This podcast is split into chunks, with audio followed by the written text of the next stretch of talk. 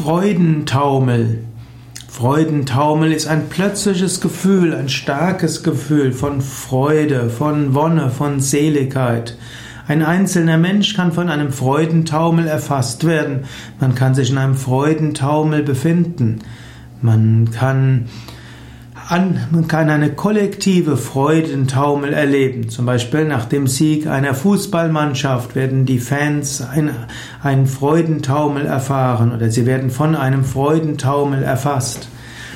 Freudentaumel ist also meistens mit anderen zusammen oder auch ein Einzelner fällt in einen Freudentaumel in der Umgebung anderer Menschen. Nicht jeder neigt zu Freudentaumel, nicht jeder neigt zu diesem rauschartigen Zustand. Es gibt Menschen mit größeren Gefühlsausbrüchen und solchen mit weniger großen Gefühlsausbrüchen.